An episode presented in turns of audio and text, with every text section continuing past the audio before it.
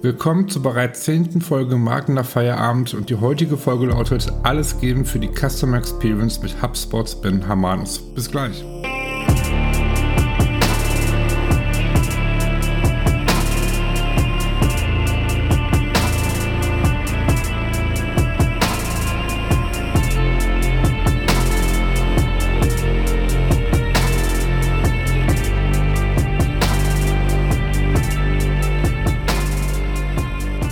Wie bereits gerade schon vom Intro erwähnt, ist das bereits die zehnte Folge Marken nach Feierabend. Und für alle die, die äh, ja, mich noch nicht kennen, die heute zum ersten Mal reinhören, mein Name ist Marcel Schubert, ich bin äh, Geschäftsführer der Essener Design- und Branding Agentur Burnt. Und äh, ja, wir positionieren und stärken Marken. Ähm, die heutige Folge hat den Titel Alles geben für die Customer Experience mit HubSpots Ben Hamanus. Ben und ich kennen schon viele, viele Jahre, ähm, haben eine ja, gemeinsame Vergangenheit, haben viel zusammen erlebt und ähm, haben uns letztens wieder nach langer Zeit ausgetauscht und haben gesagt, oh komm, lass uns doch mal eine Podcast-Folge aufnehmen, lass uns doch mal ähm, wieder ein bisschen quatschen halt, ähm, was sich bei ihm so die letzten Jahre getan hat und so kam der Zoom-Call zustande.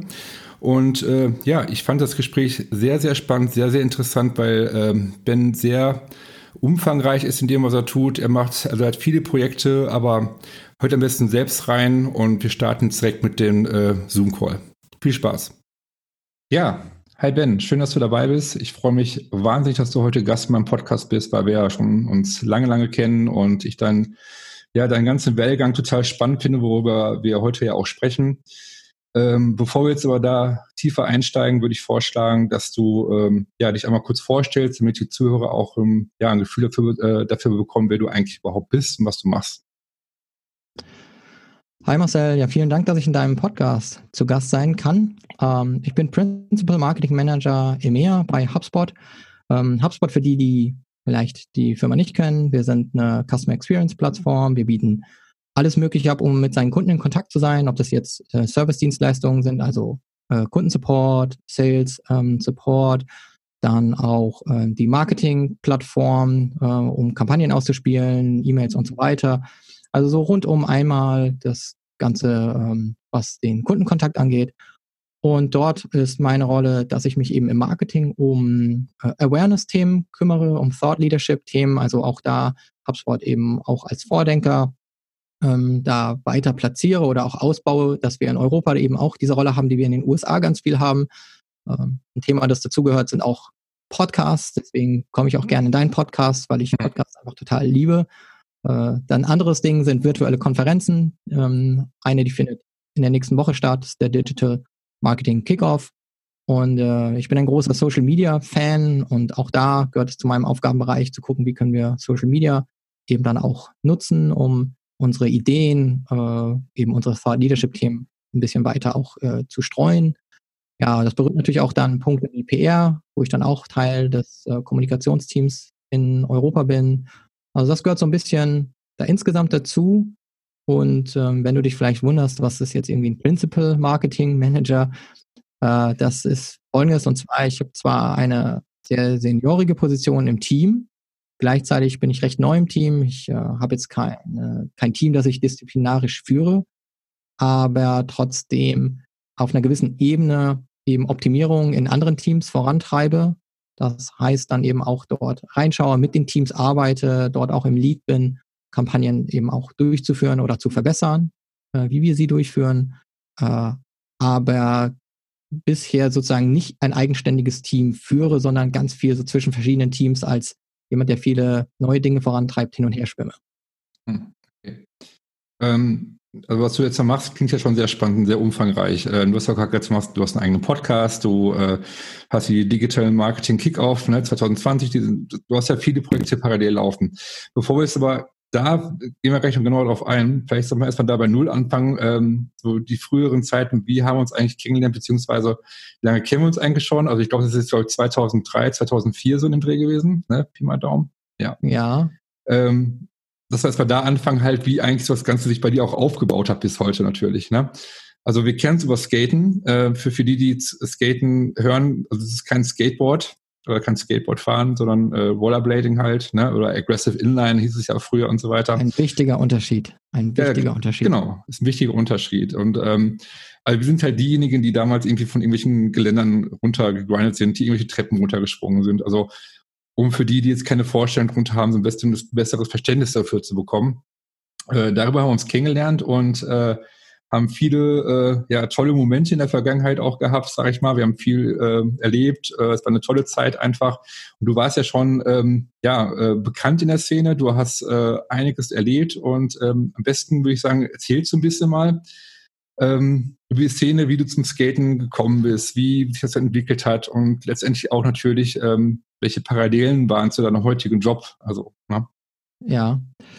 Ja, also erstmal ist echt äh, witzig, dass wir beide hier heute zusammensitzen und beide im Marketing sind. Irgendwie eigentlich auch nicht so überraschend, dass wir beide Marketing machen, weil früher hatten wir einfach Ideen und Projekte in dieser hm. Skate-Community und du hast Videos gedreht und geschnitten und irgendwie denkt man ja dann auch immer gleich daran, wie vermarkte ich das jetzt, ja. Du hast dann Trailer geschnitten, um die Videos zu bewerben. Ich würde auch sagen, dass auch du oder wir da der Zeit jetzt weit voraus waren. Also was viele große Unternehmen jetzt machen, das war für uns vor 15 Jahren, 17 Jahren fast selbstverständlich, dass wir ähm, freie Reichweite genutzt haben, dass wir Content generiert haben, um auf Marken und Projekte aufmerksam zu machen und nicht Werbung, sondern ja. dass wir halt einfach wirklich geilen Content gemacht haben, dann Trailer geschnitten haben, die irgendwie verteilt haben im Netz, die dann sich selber viral verteilt haben. Über damals, glaube ich, noch so über MySpace, dann erst über Facebook. Also wir kommen noch aus der MySpace-Welt. Ja, also solche Sachen sind echt ganz geil. Aber wie, wie bin ich dahin gekommen? Ja, ähm, äh, über meine Eltern irgendwann, die äh, dachten, es wäre eine gute Idee, Skates zu kaufen, ähm, so dass mein Bruder und ich äh, zusammen schön in New York irgendwie an der Fifth Avenue runterfahren, so wie alle anderen Leute das gemacht haben im Bereich Fitness. Das war damals im Urlaub und äh, ja, wir haben ein paar Skates mitgenommen und dann irgendwann kam eine Videokassette in meine Hände mit ähm, berühmten Skatern aus den USA und das fing ich dann an mit meinem Bruder zu kopieren.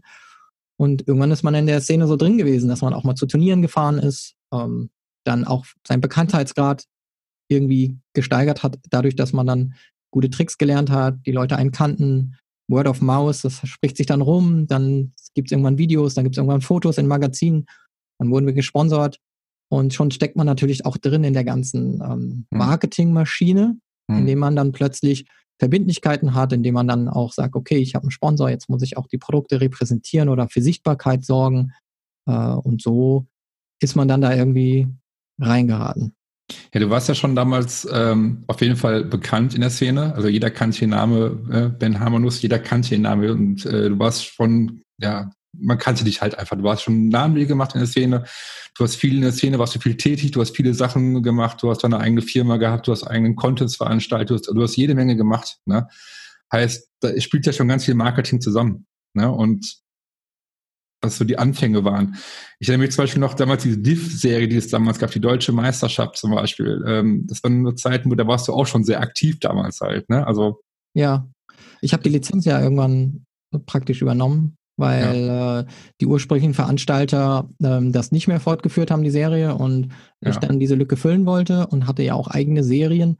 Und dann habe ich einfach gedacht, gut, dann nehme ich eben die Lizenz und ähm, irgendwie war das für alle so eine Win-Win-Situation, dass die deutsche Meisterschaft fortgeführt wird, ähm, jemand aus der Szene das auch macht und das weitergeht und mir hat das ja auch Spaß gemacht. Äh, ja, also so ähm, glaube ich, haben sich ganz oft einfach Sachen ergeben. Man sieht was, man kann was machen und dann macht man das einfach. Und ich glaube, mhm. das ist so cool gewesen, auch immer im Skaten, dass viele Menschen im Skaten nicht immer übertrieben lange über Dinge nachdenken, sondern es gibt so Opportunities und dann führen so drei, vier Gespräche zu etwas und dann passiert was und Leute machen was und sind engagiert und ziehen so ein Ding von 0 auf 100 groß. Ja. Ja, ich erinnere mich auch daran. Wir haben auch viele Projekte damals so gemacht, so kleine Projekte, Videoprojekte, so eigene Skate-Videos rausgebracht und so weiter. Ne? Und wir hatten ja keine äh, wirklichen Mittel, wir hatten ja keine großen Budgets oder irgendwas, sondern wir mussten ja quasi aus dem Nix solche Sachen aufbauen und gucken, wie können wir das vermarkten, wie können wir es irgendwie nach, nach, nach außen bringen, dass Leute das auch toll finden, auch hinterher. Und, auf, ne? und ähm, ich denke da genauso wie du, also dass man sagt, man musste quasi, man hat ja viele, so aus dem Nichts heraus muss was machen, was natürlich heute, ähm, ja, wir quasi davon profitieren viel, viel mehr. Ne? Also ja werden es natürlich ganz andere Möglichkeiten als früher. Aber ich glaube, das sind so die Ursprünge, sage ich auch, weil ich auch die Skate-Zeit damals war so eine der besten Zeiten im Leben, weil ähm, man generell kreativ sein musste.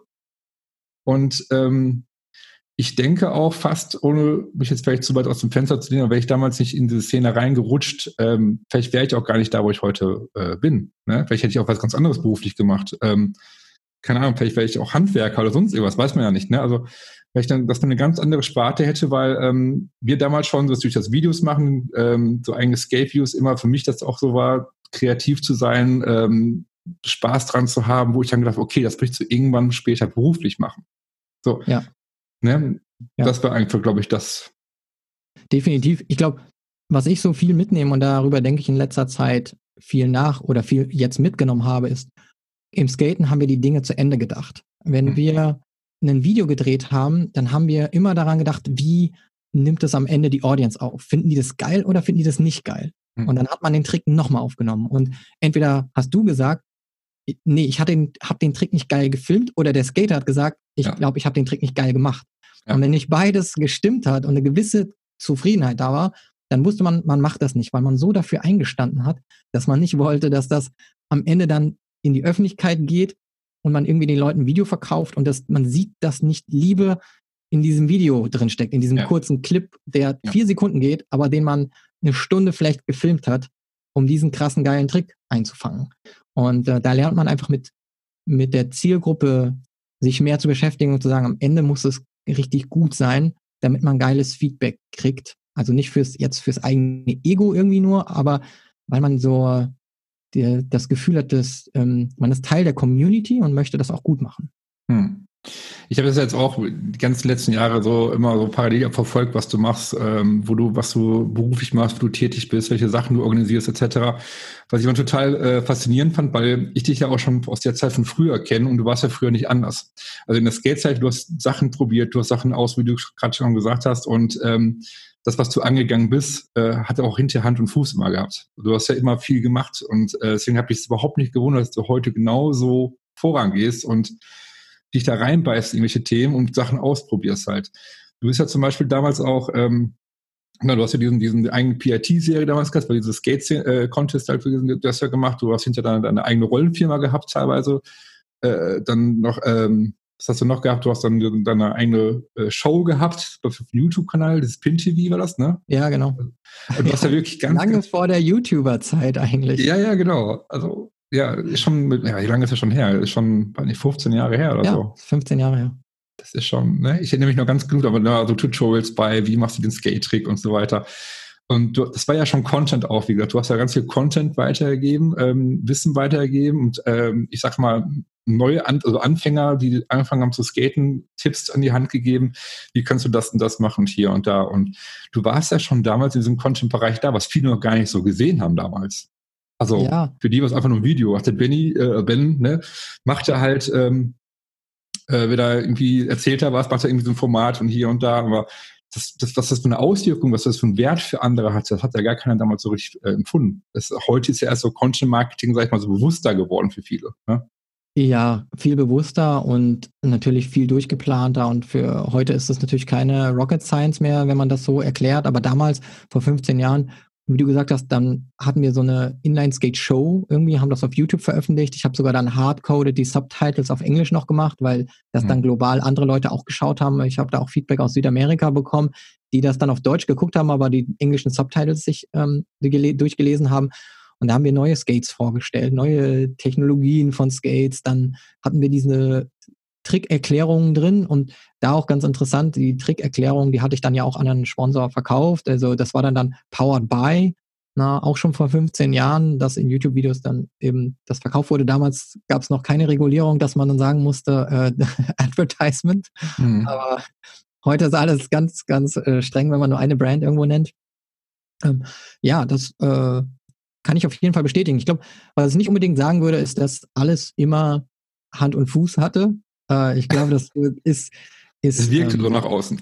Es wirkte so nach außen. Nein, äh, es haben auch mal Sachen nicht geklappt oder nicht so gut geklappt, wie ich es mir gewünscht hätte. Mhm. Aber manchmal hat man Dinge ins Leben gerufen und dann hat es eben nicht so gut geklappt. Aber das hat ja nicht verhindert, dass wir immer wieder neue Dinge ausprobiert haben. Und ich glaube, das ist geblieben. Das, äh, ich erstmal denke, es gibt für mich jetzt keinen Grund anzunehmen, dass das scheitert, also probiere ich es jetzt auch und mhm. ich sehe auch Risiken und klar, es kann auch nicht klappen, aber schlimmer ist nicht probieren, in meinen Augen. Und das war genauso wie beim Skaten einen Trick zu machen.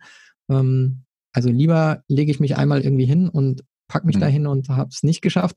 Aber nicht probiert haben ist für mich oftmals keine Option.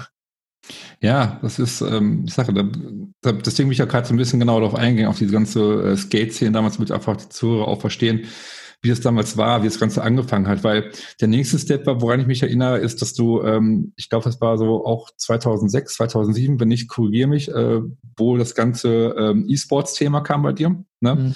Da haben wir auch, ähm, ich weiß noch, wo ich nach Frankfurt gekommen bin, wo da, äh, ich weiß gar nicht, in diesem, welchen Gebäude das mal war. Es war so ein, so ein Riesengebäude. Das Präsidium in Frankfurt, ein ehemaliges Polizeipräsidium, was dann ja, ein Nachtclub war. Das war so eine super Location, äh, da erinnere ich mich dran, das war ja total beeindruckend damals. Und ähm, das hast du ja damals schon auf die Beine gestellt. Das war ja schon echt äh, krass zu der Zeit. Also das war ja. wirklich, ne? War sogar noch ein bisschen früher, 2006 glaube ich sogar oder 2005. Also ich glaube, das erste Mal fand es 2004 noch in einer anderen Location statt und dann 2006 und 2007 ja nochmal. Ja. Genau, ein E-Sports-Event. Da ähm, habe ich dann ein Konzept aus dem Inline-Skaten übertragen, weil ich gefragt wurde, ob man ähm, solche Turniere denn nicht auch in den E-Sports übertragen könnte. Und dann habe ich das eben mit Videospielherstellern gemacht. Also nicht PC-Spiele, sondern Videospielhersteller, Nintendo, Microsoft, Sony, Nintendo, EA, also alle, die eigentlich damals und auch heute Rang und Namen haben, waren dabei. Mhm. Ähm, und habe dann ein Konzept groß gezogen und habe das gepitcht und eigentlich als Nobody aus der Gaming, in der Gaming-Szene, da war ich echt niemand. Ähm, mein Co-Partner, der kan den kannte man ein bisschen, weil er auch teilweise Artikel geschrieben hat im Bereich Gaming. Aber im Prinzip waren wir Nobodies und wir haben einfach was, ein Konzept verfasst und haben gedacht, das hat ein Product Market Fit irgendwie und tut der Szene gut weil es da auch um Image von, in, von Gaming ging, was damals nicht so gut war immer wie heute. Das ist ja totales Mainstream, auch durch die Smartphones und so weiter. Mhm. Aber damals hatte es eben noch dieses Kinderzimmer-Image äh, und das wollten wir einfach ändern. Ja, das ist noch total groß und ich weiß, dass viele Besucher da waren. Das war schon echt ein richtig cooles Event hinterher. Das hast du damals auch halt aufgezogen, aufgebaut. Ne? Und äh, es war so der nächste Step, halt, den ich so miterlebt habe, damals, die ich total beeindruckend fand. Wie ging es danach weiter? Ich meine, dann, ähm, du hast ja quasi, von da an ging es ja quasi, du hast ja viele Steps gehabt, ähm, bis zu dem Punkt, wo du heute angekommen bist, sage ich jetzt mal. Ne? Also ja. Wie ging es dann weiter? Im Prinzip ähm, bin ich irgendwann auch in die Marktforschung gekommen ähm, habe dort auch Jobs gehabt, habe dann auch irgendwann dort Interviews geführt, also war dort auch Moderator für ähm, Studien im Konsumentenbereich. Ähm, witzigerweise dann äh, auch für viele so Spezialthemen, die mir einfach liegen. Also wenn es um Tech-Themen ging, auch mal um Gaming-Studien, dann wurde ich speziell angefragt, auch als Moderator Gruppendiskussionen durchzuführen. Also wir waren jetzt keine, die am Telefon angerufen haben und gesagt haben, hallo, wir haben mal fünf Fragen, sondern mit, mit einer Kartei Zielgruppen gesucht und dann gerade für so Trendthemen und äh, spezielle Themen, wo man äh, ein spezielles Publikum braucht, da hat man mich gern dann auch gebucht oder habe ich auch Projekte durchgeführt. Mhm. Habe dann auch dann in Berlin für ein Unternehmen gearbeitet und dort einen Bereich äh, Konsumentenforschung äh, größer aufgebaut. Und ja, da ähm, ja, da hat auch viel Erfahrung aus meinen früheren Bereichen dann wieder mir wieder geholfen. Äh, aber für mich war wichtig, einfach wieder ein bisschen mehr Marketing zu machen, dann auch wenn ich für das Marktforschungsunternehmen letzten Endes auch so Rebranding vorgenommen habe und so weiter, mhm. ähm, bin ich dann mehr ins Marketing gegangen in den letzten sechs Jahren. Genau, hat es mich stark ins Marketing, speziell Content Marketing gezogen. Okay, also Marktforschung. Ähm, du hast dann quasi, ähm, du hast dann, was hast du genau gemacht bei der Marktforschung? Also welche, was waren so die Kunden? Also welche, welchen Bereichen ja. warst du tätig? Also es gibt da eine Unterscheidung zwischen zwei Bereichen und das eine ist ähm, Healthcare, ist der Gesundheitsbereich und mhm. ähm, der andere ist der ähm, Konsumentenbereich. Und da gab es dann Kunden, die haben gesagt, also zum Beispiel kam eine Agentur und die sagte, hey, Apple führt mit uns eine Studie durch. Mhm. Äh, und die wollen gern wissen, ähm, welche Apps nutzen die Leute, warum nutzen sie die, äh, welche Apps haben sie auf ihrem Homescreen, weil das sind die wichtigeren Apps. So, so Studien führt man durch und dann lädt man eben gewisse Zielgruppen zu einer Studie ein. Das heißt, die kommen dann äh, zu einer Fokusgruppe, da sitzen dann acht Kandidaten, die passen in diese Studie, diese Zielgruppe, passen da rein und mit denen führt man dann zum Beispiel Interviews durch. Also mhm. hat eine Gruppendiskussion, sagt, stellt ihnen vielleicht auch Konzepte vor. Ich weiß noch, dass ein Beispiel war auch, dass ich äh, zu Halo, zu dem ähm, First-Person-Shooter von Microsoft, dass ich da auch mal eine Studie durchgeführt habe und dann auch ähm, die Gruppen moderiert habe. Da sitzen dann wirklich die, die Game Developer hinter einer Glasscheibe und schauen durch, äh, durch den Spiegel und hören zu, was die Gamer dann haben und ich stelle Konzepte vor und halte Plakate hoch und sage, hey, was haltet ihr davon, wenn man dieses neue Element ins Spiel bringt und so. Und das, das wird dann eben getestet und hinterfragt und dementsprechend werden die Spiele auch optimiert. Ähm, und das war damals noch ein kleiner Bereich in der Agentur, in der ich gearbeitet habe.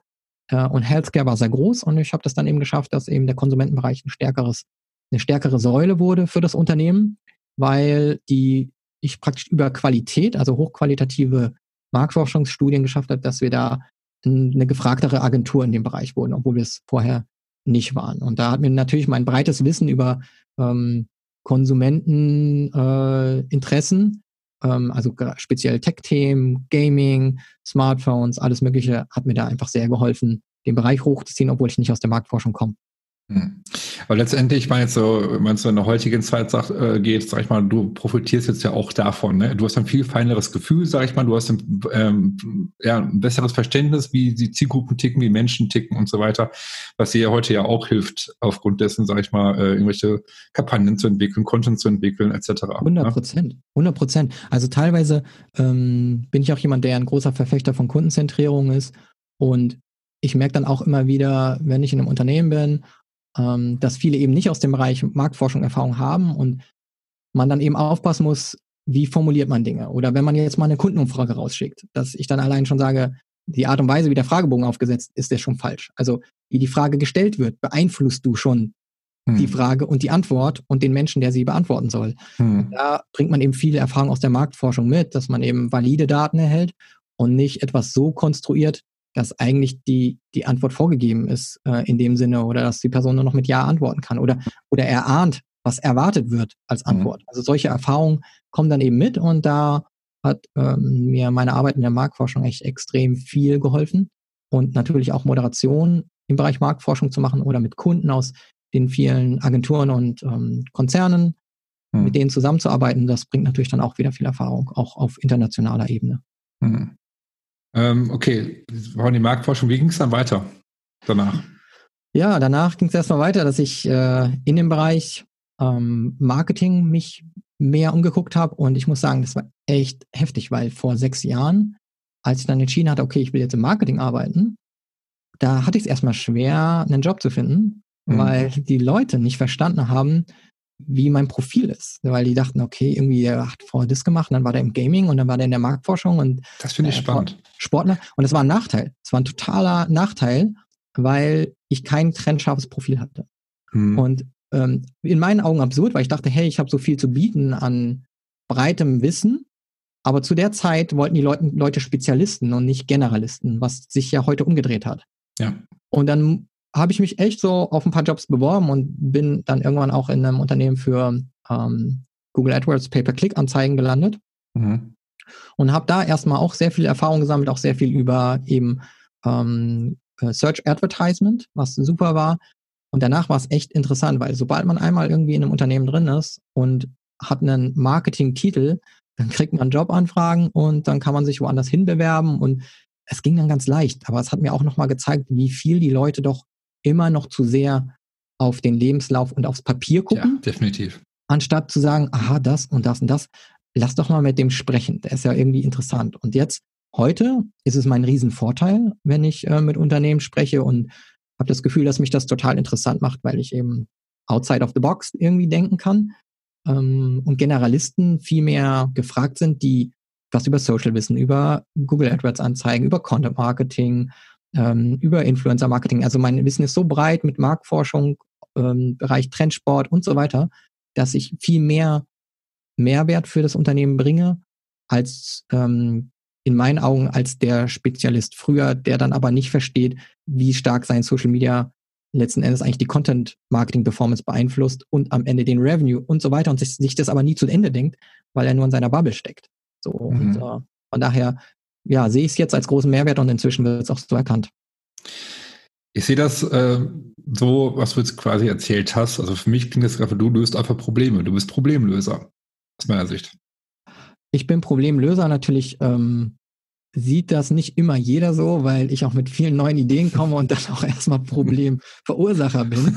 Oh je, was, jetzt hat er wieder eine Idee, jetzt will er das machen. Und das ist dann immer schwer, die ganze große Vision, die dahinter steckt, zu erklären, weil man so viel Wissen hat, dass man sich das so im Kopf krass zu Ende denken kann. Also muss ich jetzt immer sehr große, lange Konzepte schreiben, was dann aber sehr gut funktioniert. Also ich ja. muss dann immer sehr stark meinen Kopf ausschütten auf Papier und dann alle wirklich abholen und jeden Stakeholder reinholen. Aber dann, so langsam, dann funktioniert das. Aber ja, im letzten Endes bin ich Problemlöser, ist echt ein schöner, guter Titel. Das macht mir auch Spaß, ähm, lösungsorientiert an Dinge heranzugehen. Ja, es ist ja das, was ich auch mache. Das macht irre viel Spaß, dass du einfach äh, Dinge verknüpfst. Wie kann man das Ziel erreichen? Wie kann man das Problem lösen? Etc. Deswegen sage ich auch Problemlöser halt, weil letztendlich machen wir es ja. Ne? Also das verstehen vielleicht viele auch nicht, die jetzt nicht, die, die nicht in der Branche drinstecken. Ne? Die sind sag mal, man hört ja immer wieder so Marketing, ja, der erzählt hier das, der erzählt das und hier und da, ne? Und keiner hat so richtig ein Verständnis dafür, weiß gar nicht, was, was eigentlich da gemacht wird halt so, ne? Und das hört man bei dir einfach raus, finde ich halt, dass das einfach, ähm, was du da machst, du löst einfach Probleme letztendlich halt, ne? Und ja, durchaus. Finde ich total also, gut. Ich habe mir das bei dir ja auch angeguckt, wie ihr euch positioniert und mhm. äh, hat mir auf jeden Fall auch gut gefallen, weil es sehr viel auch mit unserer ähm, ja mit unserer Philosophie zu tun hat, dass wir einen Spruch haben und der heißt halt Solving for the Customer. Mhm. Ist dann immer ähm, der Spruch, also ich sage das jetzt auf Englisch, weil wir meistens Englisch sprechen, auch im Büro. Also auch wenn wir unter Deutschen sind, sprechen wir immer noch Englisch oder benutzen die englischen Begriffe. Aber die Frage ist immer, wenn wir an irgendwas denken, okay, wollen wir die Kampagne machen oder das ist eine geile Idee, dann kommt immer auch, ja, okay, und welches Problem des Kunden löst das denn jetzt? Also ist das dann nur irgendwie für unser Ego irgendwie cool, eine geile Kampagne zu machen? Ähm, slash Werbung so sich dann dafür feiern, dass es halt äh, Reach hat oder viele Leute sich ein witziges Video angeguckt haben, aber oder lösen wir halt damit ein echtes Problem. Ich will jetzt nicht sagen, lustige Videos lösen kein Problem, weil Unterhaltung ist auch ein interessanter und wichtiger Faktor, aber trotzdem sollte man darauf achten, gerade im Content Marketing, was lösen wir jetzt für ein Problem und im B2B ist es natürlich noch wichtiger, darauf zu achten, dass man Kampagnen hat, die am Ende auch das Problem des Kunden lösen und nicht ähm, das eigene nur mehr verkaufen zu wollen. Genau das, was du gerade ansprichst, weil du generierst oder entwickelst ja Content, sag ich mal, der ein Problem löst, wie du gerade schon gesagt hast. Das heißt, wenn jemand zum Beispiel sagt, irgendwas googelt, sucht etc., der ein Problem hat, sage ich jetzt mal, und der ähm, findet dann idealerweise natürlich diesen Content, der sein Problem löst, der die Frage für ihn beantwortet. Ne? Und was ja viele die Erfahrung, die ich gemacht habe, so, wenn, wenn, wenn man es irgendwie so bei uns Kunden irgendwie vorgeschlagen hat, so Content zu entwickeln, dass mal erst eine Ablehnung kam, wo es dann hieß, ja, kann ich unser Wissen weitergeben. Ne? Und dass da, also viele haben da noch so ein bisschen Angst vor, habe ich das Gefühl, so irgendwie Wissen weiterzugeben. Und ähm, das war der falsche Ansatz heute. Absolut, absolut. Also ich hatte dieses Gespräch mit ähm, im Podcast selber mit der Dr. Kerstin Hoffmann vor ein paar Wochen. Äh, sie hatte jetzt auch ein Buch rausgebracht über Markenbotschafter. Und wir haben uns dann über unsere beiden Bücher unterhalten, also über mein Content Design und ihr Buch. Und ähm, sie hat dann auch gesagt, sie hat sich immer gefragt, wie viel Wissen kann man preisgeben? Gerade wenn man ja auch viel Wissen verkauft. Ähm, und wir waren uns dann aber einig, man kann ruhig seinen Kopf ausschütten, weil wenn man ein gutes Konzept hat, ein gutes Framework, kann man sich sicher sein, dass es irgendjemand sowieso kopiert. Und hm. ich finde es dann immer besser, man ist selber der Urheber und hat das, die Idee in die Welt gebracht, als dass andere Leute deine Idee nehmen und bringen sie in die Welt. Weil es wird ja. irgendjemand kommen. Irgendjemand wird es replizieren. In der digitalen Welt ist es super leicht, dass jemand irgendein Konzept nimmt, repliziert das und bietet das auch irgendwo an. Und ich denke, man sollte mal ausschütten, weil Ideen sind, finde ich, nichts. Ähm, Execution ist am Ende halt einfach alles. Und wenn irgendjemand einfach nur meine Philosophie stiehlt oder deine Philosophie, äh, Marcel, dann heißt es noch lange nicht, dass er mit demselben Herz und mit demselben Verstand hm. für seinen Kunden auch umsetzt, sondern das ist dann halt einfach einer, der Ideen klaut. Aber kann er das genauso gut umsetzen? Das ist halt die Kunst. Äh, und das ist genauso wie mit, jetzt um mal was aus einem anderen Bereich zu bringen, wie mit Startups, wo Leute immer Angst haben, jemand klaut ihnen die Idee, aber ein soziales Netzwerk zu bauen, ist keine geniale Idee. Ja? Mhm. Facebook ist keine geniale Idee. Aber wie das Unternehmen geführt wird und die Idee ausgebaut wird, das ist die Kunst. Und dafür musst du aber jeden Tag einen geilen Job machen und nicht einmal eine geile Idee haben, weil das bringt dich nicht, äh, nicht 20 Jahre lang durch, äh, durchs Leben.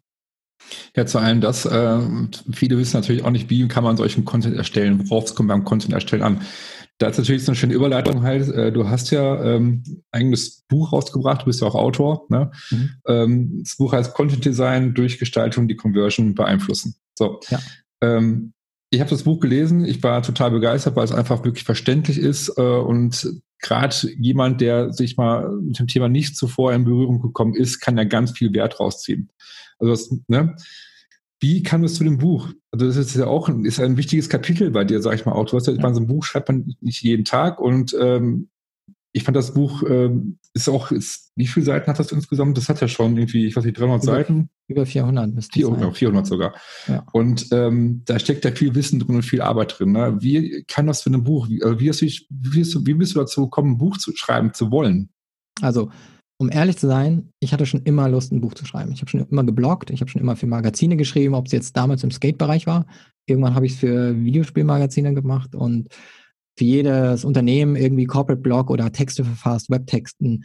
Kennst du ja auch, machst du auch viel. Ähm, und irgendwann denkt man schon, ach, es wäre schon geil, das mal so komprimiert äh, mal sein Wissen irgendwo reinzupacken.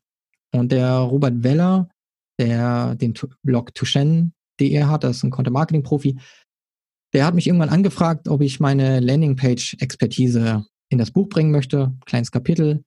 Und ja, dann haben wir uns unterhalten. Ich habe gesagt, hey, kann ich machen, ich kann auch noch das machen. Pass auf, ich kenne auch noch jemanden, der könnte über Webinar-Marketing was schreiben. Also wie, wie immer, hm. Opportunity, jemand fragt an, ich sage, klingt gut, dann bringe ich mich ein und plötzlich wird es ein großes Projekt. Und Robert hat dann gesagt, hey, cool, ähm, jetzt wo du eh schon die Hälfte des Buches machst, dann frage ich beim Verlag an, ob du äh, als Co-Autor eingetragen wirst. Und das ist nichts, was ich jetzt verlangt hätte oder gefragt habe, aber ich glaube, Robert hat sich auch damals über mein Engagement gefreut. Ähm, und Robert ist definitiv nochmal von uns beiden der äh, sortiertere. Also er ist wirklich sehr, sehr, sehr akribisch in allem, was er macht. Mhm. Ähm, aber zusammen, glaube ich, gebündelt war das echt eine gute Zusammenarbeit, weil wir haben beide so ein bisschen Hang zum Perfektionismus. Ähm, und irgendwie haben wir es aber beide im Team hingekriegt, dann auch mal dem anderen sagen, okay, stopp hier, stopp hier, ich mache das, ich bringe das zu Ende und ja, es hat lange gebraucht, bis wir in Fahrt kamen, aber als wir dann Gas gegeben haben, dann äh, echt, dann hieß es jeden Tag irgendwie um sechs aufstehen, eine Stunde schreiben, äh, bevor die Kids aufstehen. Und äh, ja, das, das äh, sind dann immer mehr Kapitel noch hinzugekommen, wo dann Robert sich auch gefragt hat, ja, aber warum dauert das Kapitel denn jetzt irgendwie über Facebook so lang? Und er dachte halt, ich schreibe fünf Seiten, ne? Und wundert sich, warum dauert es so lang? Und dann komme ich irgendwie mit 50 Seiten. Und das ist dann halt immer so gewesen. Dann habe ich eins über Conversion-Optimierung geschrieben. Da war am Ende, sollten da auch nur ein paar Seiten rein und es ist dann auch ein Riesenkapitel geworden. Weil ich dann immer denke, okay, pass auf, aber die Geschichte ist nicht komplett, wenn ich das nicht mit erwähne. Und habe es dann ausgebaut und wirklich versucht, alles reinzupressen, so dass jemand 360 Grad versteht, ähm, was ist alles notwendig, damit Content konvertiert und Kunden anlockt und wie kann ich es auch messen und optimieren. Und das wurde dann echt dieser Rundumschlag, den ich einfach toll fand. Ja, ich fand das Buch total äh, gut. Ich habe da ganz viel Wert raus. Also ich habe ja ganz viel äh, dazu lernen können, selber auch. Also viele Dinge, wo ich dann auch gesagt habe, so, ah, guck mal, das wusste ich auch noch nicht. Ne?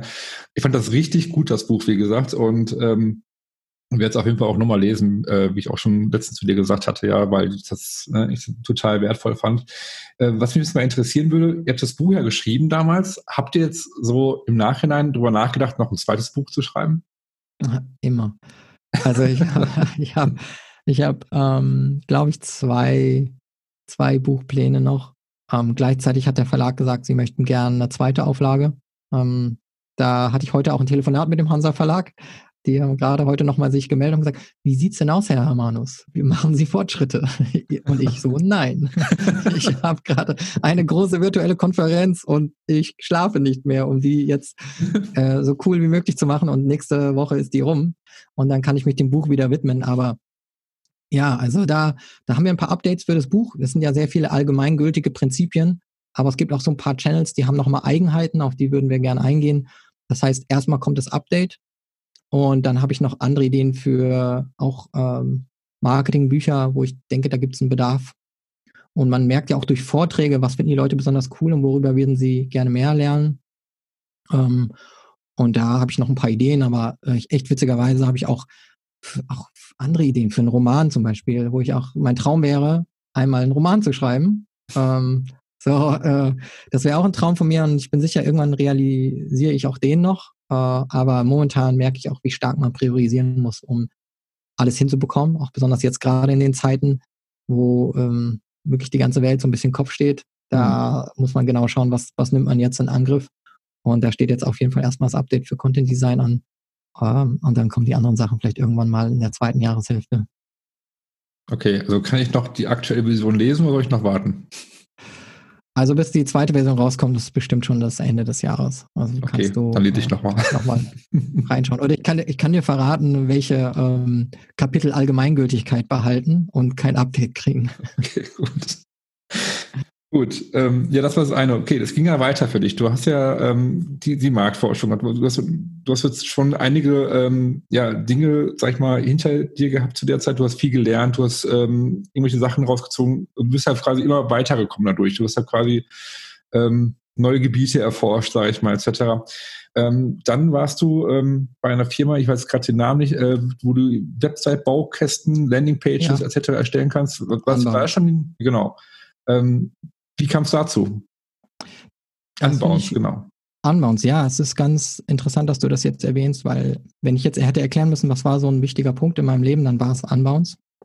Auch richtig, richtig interessant, weil das 2015 ich dort eingestiegen bin. Die sind Ende 2014 auf mich zugekommen und da muss ich auch hervorheben, dass die einfach auch gut verstanden haben, wie spricht man jemanden an über so eine Entfernung, der einen nicht kennt, um den vielleicht anzuwerben. Also mhm. die haben sich bei mir gemeldet über, ich glaube, über LinkedIn und haben gemeint, hey Ben, wir sehen, du bist super gut vernetzt in Deutschland. Wir suchen einen Community Manager für den deutschsprachigen Raum, aber wir können keine guten Kandidaten bisher finden. Auf welchen Plattformen guckt man da? Die haben einfach nach Hilfe gefragt und dann habe ich gedacht, das ist irgendwie cool. Und dann habe ich gesagt, ja, passt auf, das sind, das sind die Plattformen, ich würde da noch gucken, das und das. Was genau sucht ihr denn? Erklärt das nochmal. Und dann haben wir uns unterhalten, irgendwann für einen Call getroffen. Und von Anfang an hatte ich jetzt nicht direkt das Interesse, aber dann haben die mir die Stelle erklärt und ich fand das so spannend, weil sie gemeint haben, hey, außerhalb von Kanada wäre es halt das erste Mal, dass jemand für Unbounce in Erscheinung tritt als ähm, Marketingmanager mhm. und den deutschen Markt aufbaut. Und ähm, jetzt haben wir schon so viel darüber geredet, dass es mir halt liegt, Dinge aufzubauen und neue Dinge zu probieren. Und die haben gemeint, hey, wir brauchen halt jemanden, der im deutschen Markt ähm, unsere Präsenz äh, zeigt der dort das Content Marketing macht, der Community macht, also Social Media ausgeprägte Skills hat, der ähm, Content Blogging versteht, den Mehrwert von Content. Also sie sind keine Firma, die es viel über richtige Werbung gemacht haben, sondern viel über Stories, über Inhalte. Mhm. Und ja, dann haben wir uns unterhalten und das Gespräch vertieft und irgendwann äh, sollte ich auch als Bewerbung eine Landingpage bauen und eine Marketingstrategie schreiben. Und äh, ja, so kam es dann, dass sie sich entschieden haben, dass ich dann die erste Person bin, außerhalb von Kanada für das Unternehmen zu arbeiten. Also ich war dann auch zwei Jahre lang in Europa allein. Mhm. Äh, aber das war für mich ein geiler Job, weil ich einfach diese Selbstständigkeit hatte ähm, und damit auch gut zurechtkam, remote zu arbeiten, auch durch den Skate-Bereich, wo man so viel mit Leuten aus anderen Ländern gearbeitet hat, viel mhm. über E-Mail kommuniziert hat oder irgendwelche Calls äh, das hat mir dann einfach auch geholfen. Und meine ganzen Skills auf Social Media, das zu verstehen, wie man das nutzt, da war ich auch, glaube ich, weit im deutschsprachigen Raum auch damals eben voraus, das verstanden zu haben, wie man B2B-Marketing macht und große Netzwerke aufbaut. Und das habe ich dann eben auch für Unbounce gemacht und hatte da sehr viel Freiheit und habe, ähm, glaube ich, sehr viel, ja, sehr schnell sehr viel für Unbounce im deutschsprachigen Markt tun können, auch sehr mhm. viel Freiheit und äh, Vertrauen gehabt. Aber das war ein großer Schritt. Die haben mich echt empowered und viel zum Brand Ambassador auch aufgebaut. Und ich habe die Marke hiermit aufgebaut. Also es war echt Hand in Hand. Super gut. Hm. Dann warst du noch bei ähm, Conversion Kraft, ne? Ähm, war Konversions das vor? Konversionskraft. Die, Ach, ah, okay, wird ganz oft Conversion Kraft genannt, aber es ist ein deutsches Unternehmen. Ach komm, siehst du? Da habe ich aber was dazugelernt jetzt. Äh, war das vor Unbound oder danach? Danach. Danach war das. Okay, das war dann der nächste Step, äh, Schritt quasi. Okay. Genau. Genau. Also da habe ich dann äh, auch das Marketing-Team umgebaut ähm, und auch vieles professionalisiert, habe dann auch eine Marketing Automation mit reingebracht. Ähm, mit HubSpot muss ich sagen, da als Produkt äh, in Kombination auch mit Unbounce.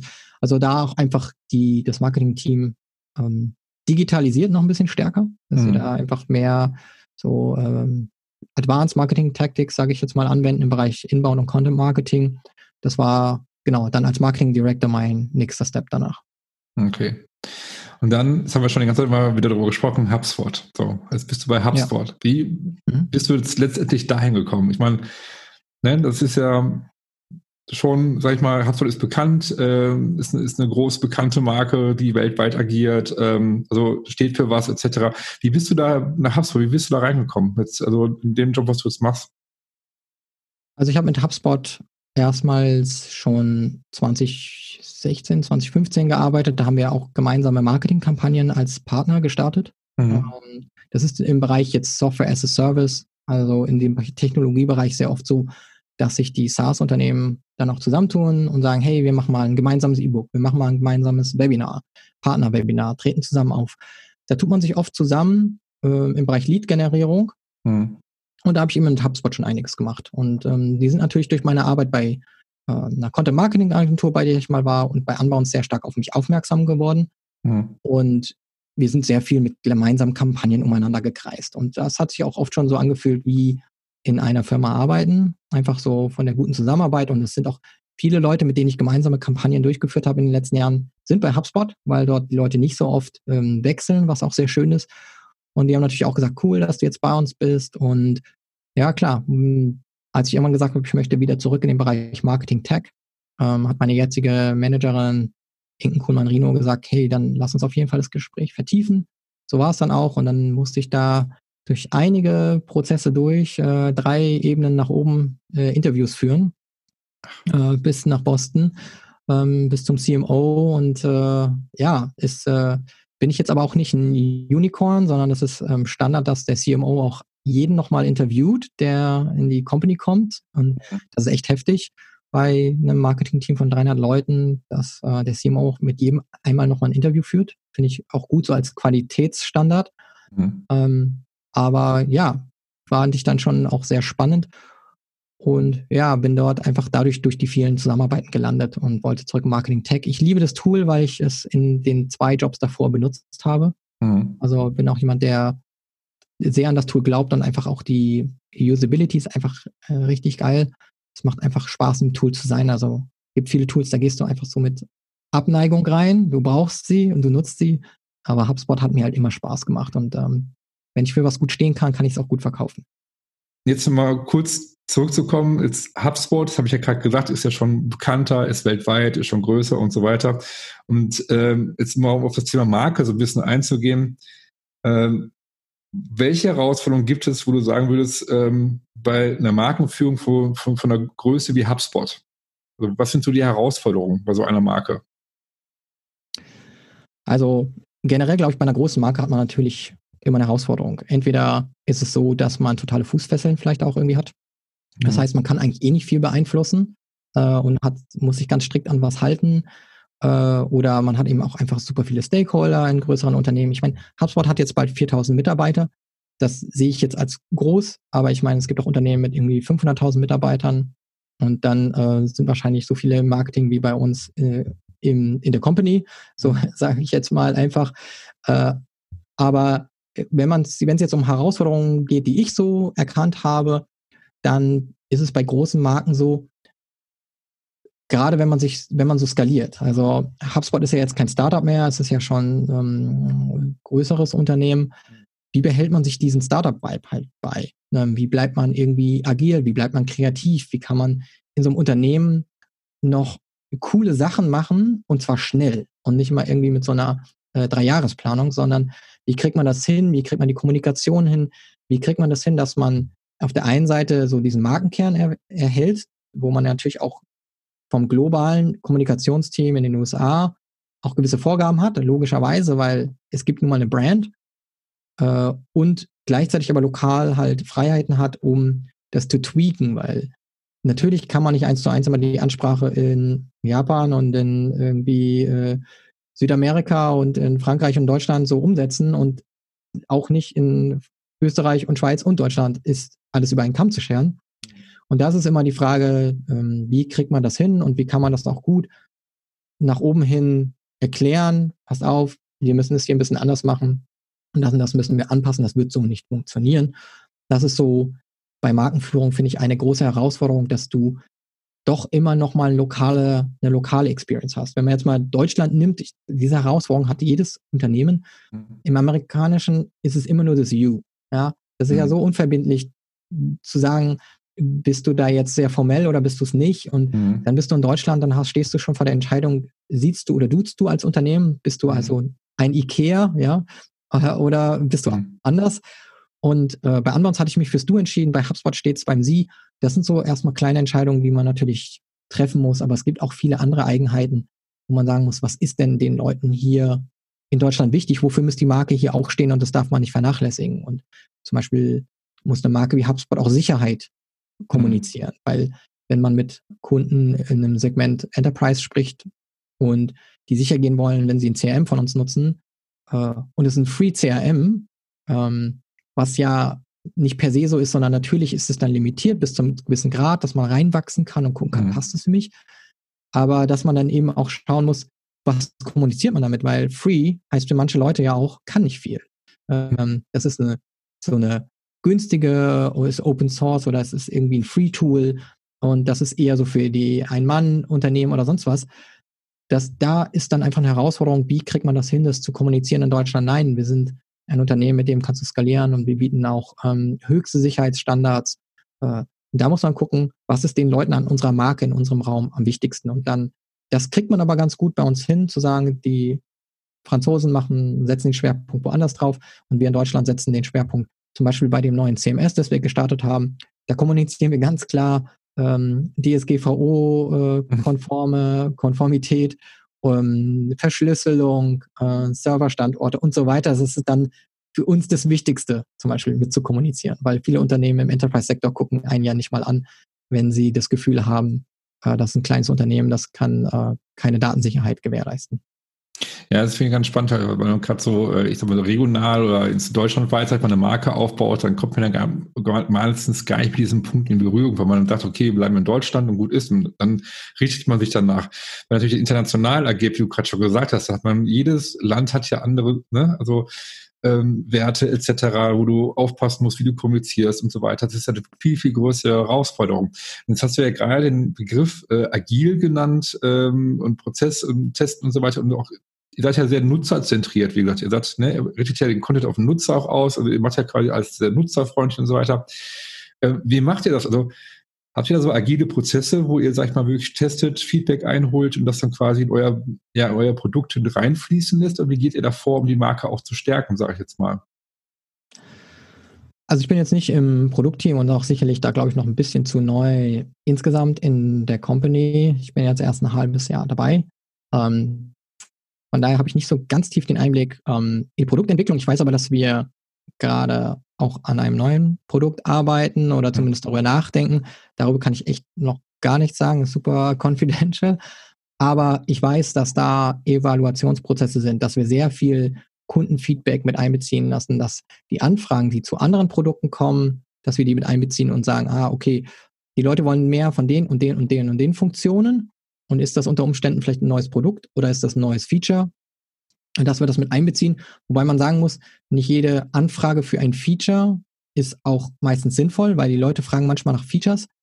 Und dann muss man eigentlich wieder so in die Research reingehen und sagen, ähm, willst du dieses Feature oder was für ein Problem willst du lösen? Weil wenn man die Leute fragen würde, was für ein Problem willst du lösen, merkt man, dass die eigentlich ein ganz anderes Feature brauchen, weil sie ja gar nicht das Verständnis oder die, die, die Idee haben, wie könnte man das noch anders umsetzen oder wie wäre es noch viel leichter.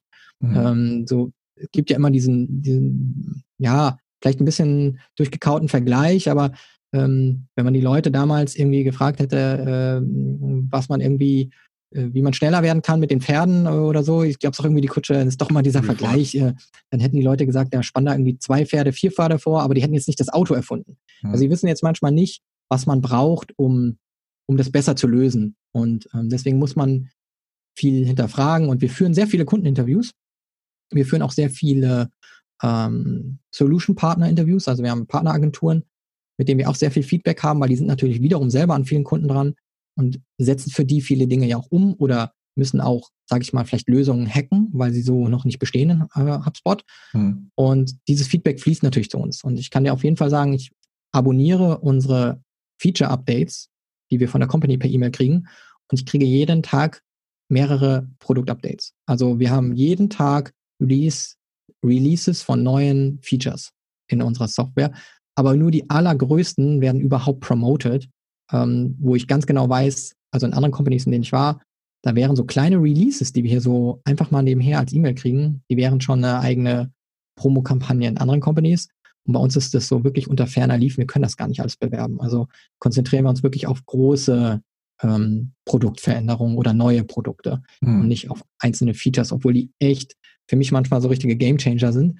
Aber es ist dann einfach, heute sind wieder drei neue Features drin. So. Hm. Ähm, jetzt äh, so Thema Agil etc., Entwicklung und so weiter, ähm, Lösungen erarbeiten. Ihr habt da zum Beispiel jetzt auch ähm, von HubSpot her einen eigenen Podcast entwickelt, gerade so in der, Corona-Zeit ist aktuell, ne, dass ihr einen Podcast ins Leben gerufen habt. Ähm, das ist ja auch so ein, wieder ein weiteres Projekt, sag ich mal, was du angegangen bist, ne, einen Podcast zu entwickeln, aufzubauen ja. und so weiter.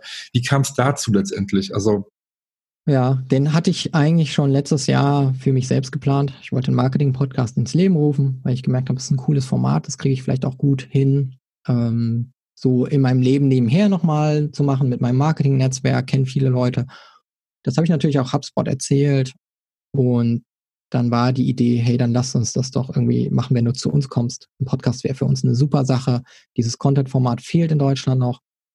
Und ich habe ein Konzept geschrieben, und das ist immer noch in der Schublade, weil dann kam die Corona-Zeit und wir haben gesagt, okay, wir brauchen ein anderes Konzept, das jetzt wichtiger ist.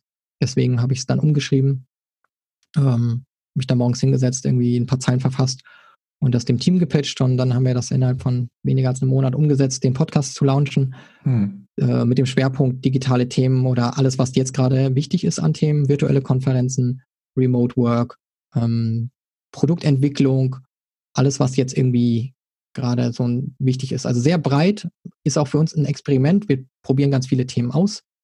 Und ja, The Digital Helpdesk ist das Ergebnis. Ähm, seit ähm, ein paar Episoden live. Kann man gerne mal reinhören äh, und Feedback geben. Also hört man auch, äh, findet man überall bei iTunes, äh, Spotify, genau. so die ganzen ne, Kanäle, die man so kennt, da findet man euren Podcast ja auch. Ne? Ja. Ich habe da auch schon reingehört, ähm, hat mir auch sehr gut gefallen. Äh, sehr authentisch, ähm, irgendwie ähm, so auf Augenhöhe das Ganze kam es drüber halt. Also ich habe mich auch direkt abgeholt gefühlt halt. Ich kann es auch jedem empfehlen, nur reinzuhören. Ähm, jetzt neben dem Podcast ähm, auch, du hast ja noch andere Projekte parallel laufen. Welche Projekte hast du gerade noch, die neben dem Podcast, neben deinem, deinem Job, also was läuft noch parallel? Was passt ja. noch? Also es gibt so zwei Sachen, die noch mal im Bereich sind, die wichtig sind. Das ist zum einen Content Repurposing. Das heißt, wie kann man Content zum Beispiel von einem Podcast nehmen und auch noch für andere Dinge nutzen, weil der Podcast ist neu, man steckt viel Energie rein, hat so ein Interview, erreicht ein paar hundert Leute damit. Was kann man damit noch machen? Das machst du ja auch mit deinem Podcast. Dann zieht man sich vielleicht nochmal kleine Schnipsel raus, macht nochmal daraus so 30 Sekunden, ein Minute. Das ist etwas, was wir bei HubSpot nicht so viel machen. Wir produzieren sehr viel neu, benutzen sehr viel Content, aber nicht nochmal so als snackable Content für Social Media, auch um vielleicht unseren Gästen noch mehr Reichweite zu geben, denen man ja auch dann sagt, hey, pass auf, hören ein paar hundert Leute den Podcast, aber auf äh, Facebook haben wir 10.000 Leute das Video angeguckt mit deiner Kernaussage mhm. ähm, oder auf LinkedIn oder Instagram. Also so verteilt man das eben mehr. Das ist so eine meiner Aufgaben, Content Repurposing mehr im Unternehmen auszurollen. Und das andere große Projekt ist der Digital Marketing Kickoff. Den mache ich jetzt seit fünf Jahren mit Julia ähm, Lehnhardt. Mhm. Und das ist wirklich so ein Herzensprojekt, weil wir vor fünf Jahren virtuelle Konferenzen angefangen haben zu machen und äh, so wirklich als Tageskonferenz oder Halbtageskonferenz, da war das noch nicht so normal. Da haben wir das eben einfach mal als Experiment gestartet und schnell festgestellt, komm, wie können wir da noch ein Gegengewicht zu den vielen Marketingkonferenzen schaffen, die immer so ein Männer-Line-Up haben, was sich überhaupt nicht gut erklären lässt. Vor allem im Bereich Content Marketing verstehe ich es überhaupt nicht, weil so viele Frauen auch in Führungspositionen im Content Marketing sitzen, dass ich die Ausrede nicht gelten lassen kann, wenn man sagt, hey, wir haben keine Speakerinnen gefunden, die in dem Bereich sich auskennen. Mhm. Ähm, wenn ich Anfragen stelle, kriege ich immer positive Resonanz, es sei denn, die Speakerin hat einfach keine Zeit. Aber ansonsten sind sie alle begeistert und das, die Konferenz ist inzwischen schon eine Art Brand geworden und die ähm, gehört auch mir und wandert auch mit. Das heißt, jetzt ist HubSpot der Haupthost dieser Konferenz. Das Team ist, hat das echt super unterstützt und ähm, so jetzt in Zusammenarbeit mit drei Sprachen, Französisch, Englisch, Deutsch, haben wir super, super coole Partner, die da Vorträge halten. Äh, Slack ist dabei, LinkedIn ist dabei, ähm, Facebook ist dabei. Das ist ganz cool, dass die da Vorträge halten und wir in drei ähm, Sprachen senden am 27. und 28. Mai. Mhm. Und jetzt schon, ich glaube, wir sind bei bald 9000 Anmeldungen für, für das ganze Projekt. Äh, überwiegend im englischsprachigen Raum, aber ich glaube auch in Deutschland haben wir jetzt schon 1000 Anmeldungen oder über 1000. Und wir haben ja noch eine Woche, das zu bewerben oder noch ein paar Tage. Von daher, ja, mein Herzensprojekt, äh, Female Leadership, weibliche Experten in den Vordergrund ähm, zu rücken. Und ich lehne mich dann zurück, ich bin dann Moderator und finde das auch eine ganz coole Rolle, zu sagen, ähm, ich habe immer was zu erzählen, aber jetzt äh, hält der Mann mal die Klappe und mhm. einfach mal die Expertinnen reden, die tolles Wissen teilen und das Feedback jedes Mal aber super. Also auf Twitter gab es einen mega Bass. Wir waren Trending Topic ganz weit oben, Platz zwei irgendwie an dem Tag für Stunden mit äh, Hashtag DMK äh, Women. Und das wollen wir auch in diesem Jahr wieder schaffen. Also lohnt sich auf jeden Fall reinzuschauen. Ist übrigens kostenlos, klar. Man gibt seine Nutzerdaten irgendwie ein, E-Mail-Adresse, Name, mhm. aber dafür kriegt man auch sehr viel zurück. Wo äh, kann man sich da anmelden? Oder für die, die jetzt äh, gerade zuhören, sage ich jetzt mal, dass sie sagen, klingt spannend, klingt interessant. Äh, wo kann man sich da anmelden? Äh, digitalmarketingkickoff.org mhm. oder digitalmarketingkickoff.com. Jeweils kommt man dann eben auf die englische oder deutsche Seite, wobei da auch Verlinkungen immer zu den jeweiligen anderen Events in Frank äh, Französisch, Deutsch oder Englisch sind. Ja, ich habe mich ja auch schon angemeldet, bin nächste Woche auch mit dabei, werde das Ganze verfolgen natürlich halt. Jetzt ja, auch schön. sehr, sehr spannend finde immer. Ähm, jetzt ähm, noch zum Abschluss, bevor wir zum Ende kommen, äh, wo findet man dich? Ich meine, du bist auf sozialen Medien vertreten, etc. Man kann ja folgen, du teilst ja auch viel Wissen, du äh, verbreitest ja viel Content, etc. Mit dem Podcast gerade, oder du hast da mehrere ja. äh, Sachen, die du äh, auf sozialen Medien postest. Wo findet man dich? Unter welchen Namen? Wer, ähm, wie kann man dir folgen? Also primär momentan oder ja, primär findet man mich viel auf LinkedIn. Dort teile ich unheimlich viel, gebe da viel Wissen raus, äh, Videos, Posts, alle Sachen, die mich gerade so im Business-Bereich bewegen. Ähm, ich bin auch auf Instagram. Da findet man mich, wenn man so ein bisschen mehr über private Dinge auch mal erfahren will. Da habe ich dann auch manchmal eine lustige Story. Eigentlich hätte ich heute ein weißes Hemd an. Wenn ihr meine Instagram-Story gesehen habt, dann wisst ihr, warum ich keins anhabe. Kaum sich mal ein weißes Hemd an und rasiere mich, schneide ich mich und äh, Blut ist voll. Deswegen heute wieder im schwarzen Hemd. Und äh, ansonsten Twitter auf jeden Fall. Ähm, und äh, zukünftig äh, habe ich ein Auge auf TikTok geworfen. Da möchte ich jetzt stark werden. Habe ich noch keinen einzigen Post, aber ihr könnt euch darauf einstellen, dass da noch mehr kommt. Jetzt zum Schluss, ähm, wenn wir jetzt so zurückdenken, wir kennen uns ja schon seit lange, wir haben zusammen die Skatezeit erlebt, etc. Jetzt sind wir in, in der Branche, Marketing, Marke, etc. tätig und so weiter. Denkst du, dass wir irgendwann nochmal skaten werden? Dass wir, dass wir uns nochmal treffen irgendwie und sagen, komm, wir ziehen die Skates nochmal an und treffen uns mit vier, fünf Leuten, sag ich mal, und, und gehen in uns Skatepark rein. Also, wenn es dir so geht wie mir, ähm, dann haben wir uns beide, glaube ich, ja in den letzten Jahren so ein bisschen aus der Szene rausgezogen, aber ja. man verliert nie dieses Netzwerk. Und klar kommen immer wieder die Fragen und in letzter Zeit habe ich die auch öfter mal wieder so, schaue ich mir meine Skates im Regal oder im Keller mal an. Dann habe ich jetzt einen Sohn, der ist äh, bald acht und dann überlegt man sich schon mal wieder auf die Dinger zu steigen und zu rollen und so ein bisschen reizt es mich schon. Also ich glaube, unter Umständen treffen wir uns nochmal und rollen nochmal eine Runde. Ähm, denn ich glaube, letzten Endes, äh, wie, wie jung man bleibt, hängt von einem selber irgendwie ab. Und äh, ich bin da auf jeden Fall nicht so, so viel vernünftiger geworden, was solche Dinge angeht. Von daher würde ich mich auch nochmal auf die Rollen stellen und vielleicht auch nochmal versuchen, das eine oder andere Geländer ähm, ohne Hals- und Beinbruch runterzukommen. Ja, wer weiß, wie sich das wieder aufs Marketing auswirkt, ne? wenn wir nochmal fahren. Vielleicht, dass da so ein, so ein ne, Ideensparing ist beim Fahren oder keine Ahnung, dass wir vielleicht neue Ideen bekommen und hier und da, wenn man dreimal zu viel hingefallen ist oder so, keine Ahnung. Ne? dass man vielleicht ein bisschen nochmal so ein paar, keine Ahnung, äh, andere Ideen bekommt. Wollten wir auf jeden Fall im Auge behalten. Ähm, wenn ich als nächstes Mal in Berlin komme oder du irgendwie ins, ins Ruhrgebiet mal kommst, dass du so die Skills einpackst und dass wir einfach mal ähm, ja, ich glaube, es wird äh, erstmal schmerzhaft werden für mich wahrscheinlich, weil ich auch seit Jahren nicht mehr gefahren bin, aber sollten so viel ausprobieren, denke ich mal. Ja gut, schön, dass du dabei warst. Ne? Ähm, bin auf jeden Fall ich bin tierisch gefreut, ähm, ja, dich als Gast zu haben, wie gesagt, jetzt ähm, ja, nach langer Zeit mal wieder uns ausgetauscht haben. Ähm, ich denke, wir können wahrscheinlich jetzt noch stundenlang diesen Podcast weiterführen. Aber ich glaube, irgendwann müssen wir auch mal irgendwie so sag ich mal, für den Zuhörer auch ein Ende finden, denke ich mal. Ähm, hast du noch irgendwas, was du gerne so zum Schluss loswerden möchtest, was du, was du, was du gerne noch irgendwie erzählen möchtest ähm, als Schlusswort? Ähm, als Schlusswort vielleicht äh, nur nochmal vielen Dank, dass du mich eingeladen hast. Ich freue mich, dass wir beide äh, verbunden geblieben sind, dass wir uns beide hier im Marketing wiedergefunden haben und ähm, ich es auch schön finde, dass so gewisse Werte sich einfach weitertragen. Wir haben die früher gelebt und mit, äh, ich glaube, viel Herzblut und viel Schweiß und auch manchmal echtem Blut äh, dafür gesorgt, dass wir unsere Projekte umsetzen. und ich glaube, wenn man diese Einstellung hat, dann, ähm, dann vollbringt man eben coole Sachen und schöne Sachen und erfreut viele Leute, die diesen Content vielleicht auch dann konsumieren, dass wir da, da spürt man dann, dass wir vielleicht mit Leidenschaft reingehen und wir haben uns das behalten. Und das ist schön, dass wir uns heute hier wieder gesehen haben und äh, wieder gehört haben. In diesem Sinne, vielen Dank, dass du dabei warst und ähm, wir sehen uns bald wieder auf dich. Ciao, ciao. Dann bis dann. Ciao, ciao. Das war das Gespräch mit mir und Ben Hamanus und ich hoffe, dass euch das Gespräch ja genauso gut wie mir gefallen hat, äh, beziehungsweise was Ben zu erzählen hatte, fand ich sehr, sehr spannend und sehr interessant. Und ihr solltet auf jeden Fall, ähm, ja, Ben folgen auf LinkedIn, Instagram etc., weil er wirklich regelmäßig ähm, interessanten Content äh, postet. Wenn äh, dir die Folge gefallen hat oder generell der Podcast dir gefällt, was ich mir natürlich sehr wünschen würde, äh, würde ich dich bitten, dass du äh, ja, bei iTunes eine Bewertung hinterlässt, damit einfach noch mehr Leute wie du von diesem Podcast äh, erfahren. Und in diesem Sinne sage ich bis zum nächsten Mal. Ciao.